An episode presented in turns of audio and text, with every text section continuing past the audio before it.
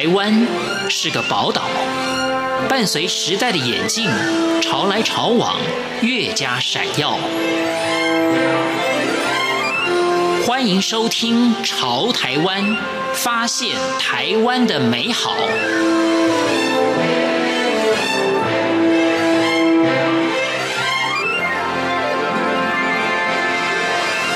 欢迎收听《潮台湾》，我是徐凡。生于苗栗，求学于花莲，老师退休之后回到了花莲。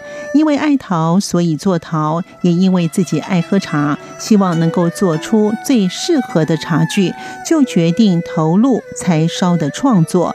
不止做茶具，还要做仿古的茶具，并且遵循古法。什么是古法？在今天《潮台湾》节目中，一起分享回蓝窑陶作者欧念淑老师的地方文创故事，欢迎收听。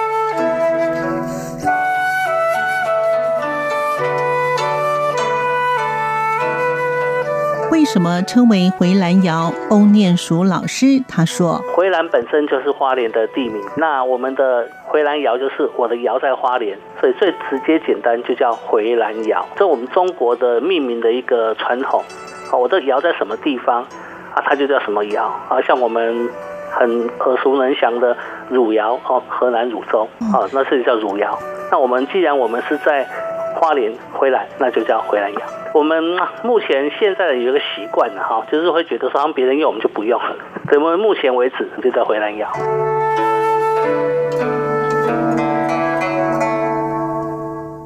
为什么想回花莲成为回南窑的创办人？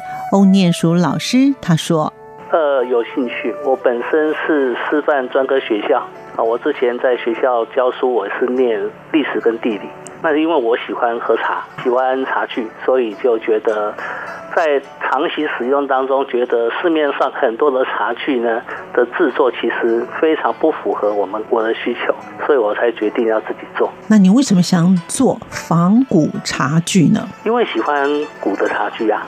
有没有特别喜欢哪个年代的？对，因为其实我们中国本身就有非常传统的、长久的一个陶瓷的一个一个优良的文化。我们常常去故宫博物院里面看到很多的东西，他会觉得非常非常的喜欢。但是，呃，现在人没有办法去碰触到这个东西，所以我们才会希望说，我们自己来做古代的方法。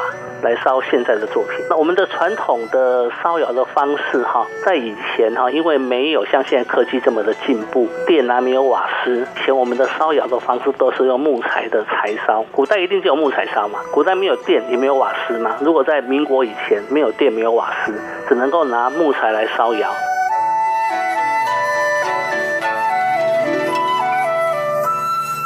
现今的柴烧与古代的柴烧有何不同之处？欧念蜀老师说：“同样都是用木材来烧，但是传统烧窑他们的烧窑的结构。”就是那个窑体有没有？呃，比较没有现在这么的进步，他们可能是没有办法耐很高的温度。呃，像以测温度，他们没有办法去了解到说一千度以上的温度怎么去测量。我们现在的温度，我们可以很精准的透过我们的测温棒去了解到我们的温度。所以古代他可能他的烧法跟我一样用木材去烧，但他可能是散弹打鸟，他可能是一万个里面烧起来大概就两三个是好的。有现在科技的帮助，一样用古代烧窑的方式，但是因为科技的帮助，我们可以让我们烧的作品能够更加的精准，更加的到位。对于柴烧的来源为何？因为翁老师他也顾及了环保的观念。他说：“呃，我认为首先在现代来讲，要柴烧有几个概念。第一个，呃，不要为了柴烧而柴烧，也就是说，我用的木头是。”人家不要的，不要说我为了柴烧去砍木头，破坏环保，这是我们不环保的地方。比方讲，像我用的龙眼树，它来自于这个种龙眼的农夫，他们那个要把一些枝干清理掉。我们明明的话就是清微啦，就是把一些比较杂的枝把它清掉，整理。每一年他们农业要整理这些木材的时候，又或者台风过后路倒的树倒掉了，死掉了，它清掉之后，它要丢到垃圾场去烧了。那我们把它处理完之后，把它拿来。当做木材燃烧。你们有做到循环经济就对了。啊，我们希望能够做到这一点，所以基本上我都会认为，大部分的木头我都可以用。不过有几个木头我坚决不用。哪几个？比方说以树来讲啊，榕树不能烧，因为榕树它烧会冒黑烟。啊，像黑板树也不能烧，因为黑板树烧的很臭。那你在烧的过程当中又有黑烟又有臭味，那也会影响到附近的环境。所以最好的木头就是像呃像相思木、像龙眼，它们完全干燥的时候几乎是无烟状态。那这样的树就很适合拿来做柴烧。有一些废材我不建议，比方讲一些甲板类的东西，像一些我们盖房装潢用的那些三甲板之类的哈。那甲板大部分是属于合成木料，它有上了一些胶，这个胶在燃烧的时候会产生所谓的带药性，对环境会破坏。好，再来很多进口的木料，我不清楚它来源的，我不烧。进口来台湾的木料，怕这个虫咬，它都会泡那个所谓的防腐剂、甲醛之类的。那这个燃烧对我们的环境也不好。所以基本上我比较坚持用我们台湾在地的木料，不要是因为我要去烧柴烧去砍的。我宁愿过来的木头可能没那么标准，没那么漂亮，可是我觉得是对我来讲，我觉得是我们柴烧工作者对于环境的一个爱护的一个一个表现的方式。会去捡那个漂流木吗？哦，这个我要特别讲一下，因为很多人会用漂流木做创作来燃烧。漂流木本身哈，我个人的看法哈，漂流木本身它泡到海水，海水就是盐嘛哈，氯化钠，氯化钠在高温的时候会气化，氯化钠气化之后，那个钠会重金属会留在我们窑里面，那那个氯气呢会升到空气当中，跟我们的空气去结合，叫做气体盐酸，盐酸就是氯嘛。所以你试着想说，当你在烧这个漂流木的时候，你的空气里面就是有这样的气体盐酸，对于环境、对于人体会不会有严重的影响？会。对，所以基本上我不烧，为了我个人生命安全。老师，烧窑是有条件的啊，是一定要有条件，要要有一些个人的坚持。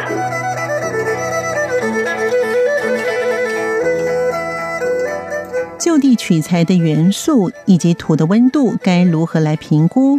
欧年鼠老师他说：“嗯、目前来讲的话，陶的原料其实是土，最基本的就是土，还有火，火就是烧。火的话牵涉到就是木材，然后就是我们土上面的灰，土跟灰。”好，灰就是形成外面那一层呃亮亮的，看起来我们现在叫做釉的东西，在地的物料，原则上到哪去取土呢？其实花莲土应该蛮多的吧？土很多啦，嗯，重点就是说它好不好用，还有它的耐温度够足不足。比方讲，我我现在温度我温度我要烧到一千三百度才能够表现我作品的这个的感觉的时候，可是我的土没有办法烧到那么高温。土的部分，我们现在来讲啊，我们我们必须要这样讲。如果在古代来讲的话，他们就是当地就地取材啦，然后根据他们的土的性质来做，在。在中国的古代，不也不是每个地方的做出来的陶器都很有名啊，因为它它的土不及格，所以做出来就不会好看。我们现在讲景德镇的瓷，那景德镇因为它本身它有非常优良的瓷土，它的陶瓷当然非常的有名啊，所以基本上原料很重要。那台湾目前来讲，台湾的陶土来讲，严格来说都没有那么好，就是我们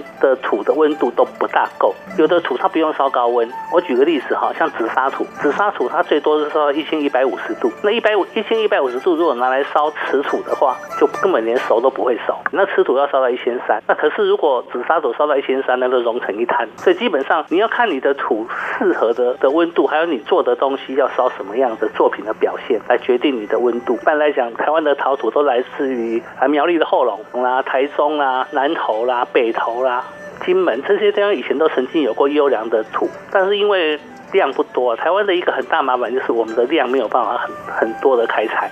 所以其实我们现在在台湾，大部分陶艺家的用土都是我们来自于世界各国的土啊，土权的问题。所以就跟那个矿产是一样的。哎，对，土它是这个矿，不是说我想挖就可以挖，我想拿就可以拿。另外一个是稳定，我这个土做的很稳定，换了一个土来不稳定，那很麻烦。那我几个经常在用的土，第一个是台湾土，就是那苗栗土，嗯哼，台湾的苗栗土哈，嗯，那是第一个，第一个手，呃，第一个用的。第二个是那个，我也用日本土，嗯嗯，那么也用美国土，还有用大陆的土，但是我是看我烧的作品，我需要表什么样的表现的时候去配合这个土来调配。大部分的台湾作家应该都是如此。台湾的土不比日本与美国的土质来得稳定。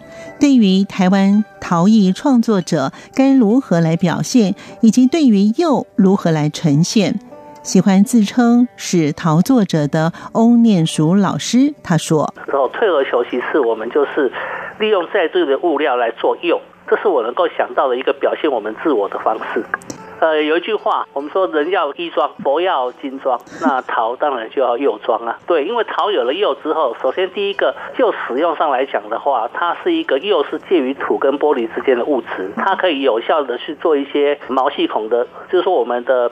器物安全性的一个隔离，我们陶土的毛细孔太大，里面容易滋生细菌。那么釉来讲的话，就比较不会不容易长长细菌，清洗上容易比较清洗的干净。这个是在卫生安全上来讲，所以釉的基本的功能是在这个地方。那其次才是美观漂亮。有些土它本身就很有特色，它就不需要去上釉。比方说像宜兴的紫砂壶，它就没有上釉，它单纯的就是就是土色的表现，它就很漂亮。我们上釉来讲的话，有时候是是一种趣味，那不见得是说要美观或漂亮。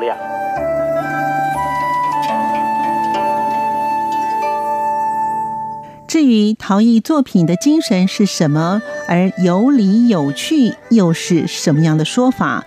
欧念淑老师说。那我个人比较推崇中国一个陶艺大师叫做顾景舟，他提到的一个理论哈，想说法。他说做陶来讲的话，就是有理有趣，理就是道理，趣就是趣味。什么叫有理有趣哈？因为我们做的是生活陶啊，跟一般的雕塑的那些陶艺作品不同。生活陶的话，我今天弄一个杯子哦，这个杯子其实它是一个装水的容器，那为什么要拿陶的呢？我们用的以用来讲，它就是理嘛，道理。我它其实是个装水的容器。我用什么东西来装都可以，可是趣呢？陶本身，它第一个，我们陶作者给它一些生命，然后我们给它一些釉的变化，那我们一边喝茶可以一边来赏这个杯，所以这个就是它的趣。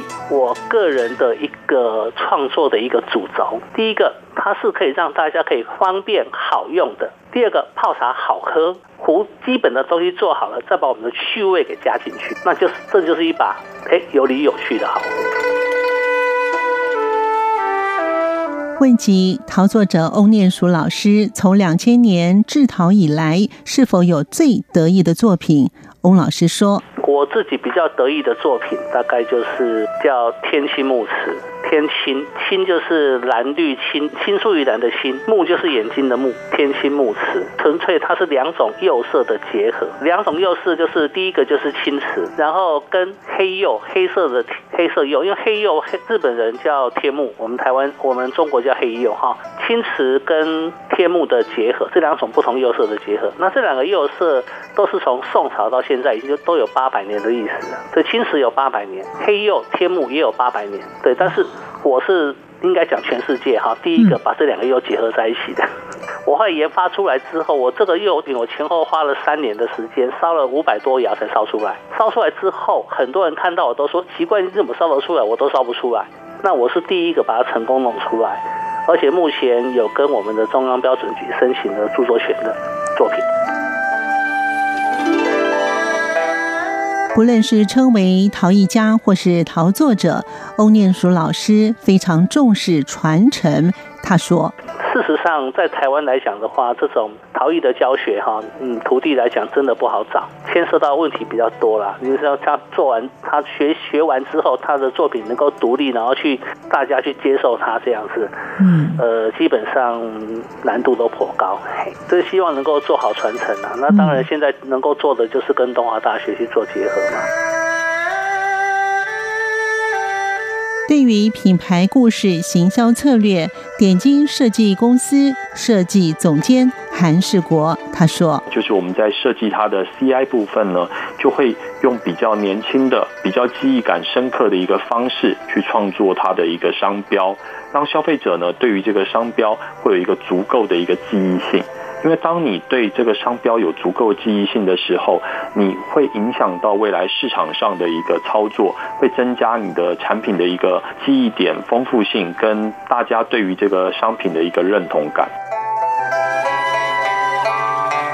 举凡花莲这片净土所孕育出的自然瑰宝，都能够成为欧念熟陶作者的创作素材。感谢您的收听，我们下次见。